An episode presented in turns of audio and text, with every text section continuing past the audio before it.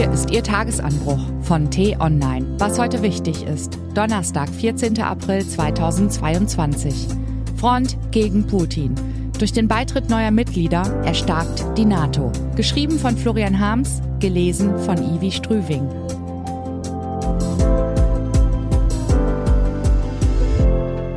Die Lage ändert sich radikal. Jahrelang dämmerte die NATO vor sich hin, jetzt ist sie wieder da und wird stärker als je zuvor. Mit seinem Angriff auf die Ukraine hat Wladimir Putin dem Militärbündnis unfreiwillig die Existenzberechtigung gerettet.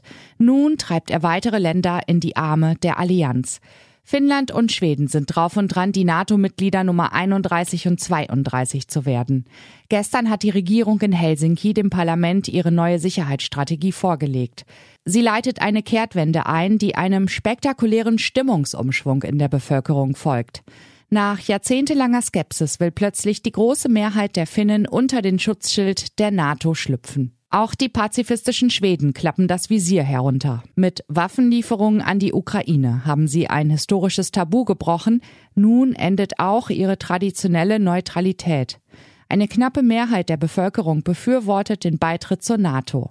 Das Risiko, am Ende in Skandinavien allein und ungeschützt zurückzubleiben, behagt den meisten Bürgern nicht. Premierministerin Magdalena Andersson hat sich hinter den Kulissen angeblich schon festgelegt. Beim NATO-Gipfeltreffen im Juni soll Schwedens Antrag auf dem Tisch liegen. Na und? Fragen Sie vielleicht, spielt es eine Rolle, wenn zwei militärische Zwerge dem mächtigsten Militärbündnis der Welt beitreten?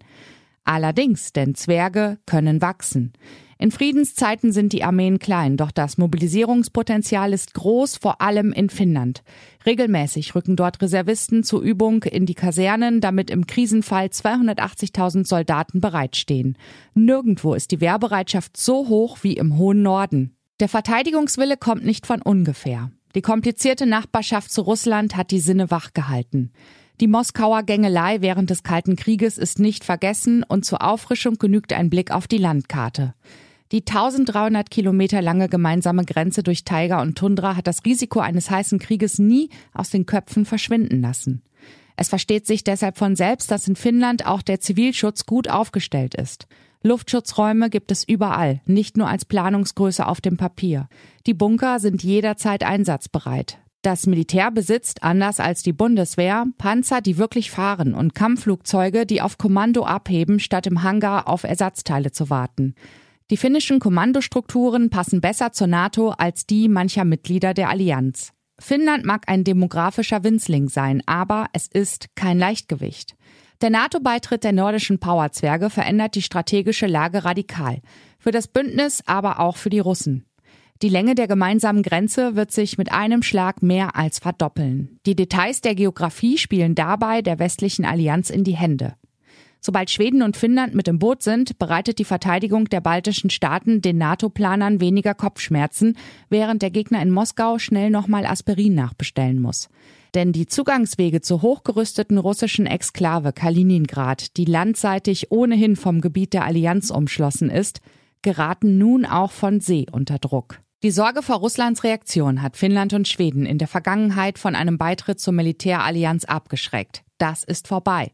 Putins Überfall auf die Ukraine hat auch den letzten klargemacht, wie überragend die Bedeutung der NATO-Sicherheitsgarantie ist.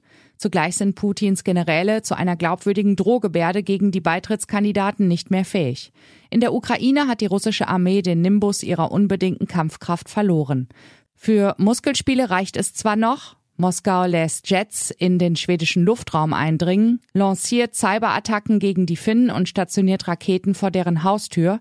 Doch dieses Säbelrasseln zementiert nur die Mehrheiten für den NATO-Beitritt. Die NATO, die auch unsere Sicherheit garantiert, kann also in naher Zukunft mit frischem Wind aus dem Norden rechnen.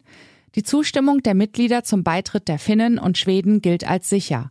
Deutsche Verteidigungspolitiker dürfen sich bei ihren neuen Kollegen dann Tipps holen. Denn die dortigen Militärs bringen etwas mit, was die Bundeswehrbürokratie gar nicht mehr kennt. Die Fähigkeit, effizient die Landesverteidigung zu organisieren. Was wichtig wird, die T-Online-Redaktion blickt für Sie heute unter anderem auf diese Themen. Nachdem Sri Lanka, das mit 51 Milliarden Dollar verschuldete Land, sich vorgestern für zahlungsunfähig erklärt hat, liegen die Hoffnungen nun auf Rettungsgesprächen mit dem Internationalen Währungsfonds. Am Ostermontag will der seit kurzem amtierende Finanzminister Ali Sabri nach Washington fliegen, um Gespräche über eine Restrukturierung der Schulden zu führen. Und der Ukraine-Krieg befördert die Geldentwertung im Euroraum und belastet die Konjunktur. In Deutschland ist die Inflation mit 7,3 Prozent im März auf den höchsten Stand seit Jahrzehnten geklettert. Das erhöht den Druck auf Europas Währungshüter, den Leitzins anzuheben, der seit sechs Jahren auf dem Rekordtief von 0 Prozent herumdümpelt. Wenn die europäischen Zentralbanker heute in Frankfurt zur Ratssitzung zusammenkommen, gilt als wahrscheinlich, dass sie als Vorstufe einer Zinswende das Ende ihrer milliardenschweren Anleihenkäufe zwar im Sommer planen, eine Zinserhöhung aber auf den Herbst verschieben. Diese und andere Nachrichten, Analysen, Interviews und Kolumnen gibt es den ganzen Tag auf t-online.de.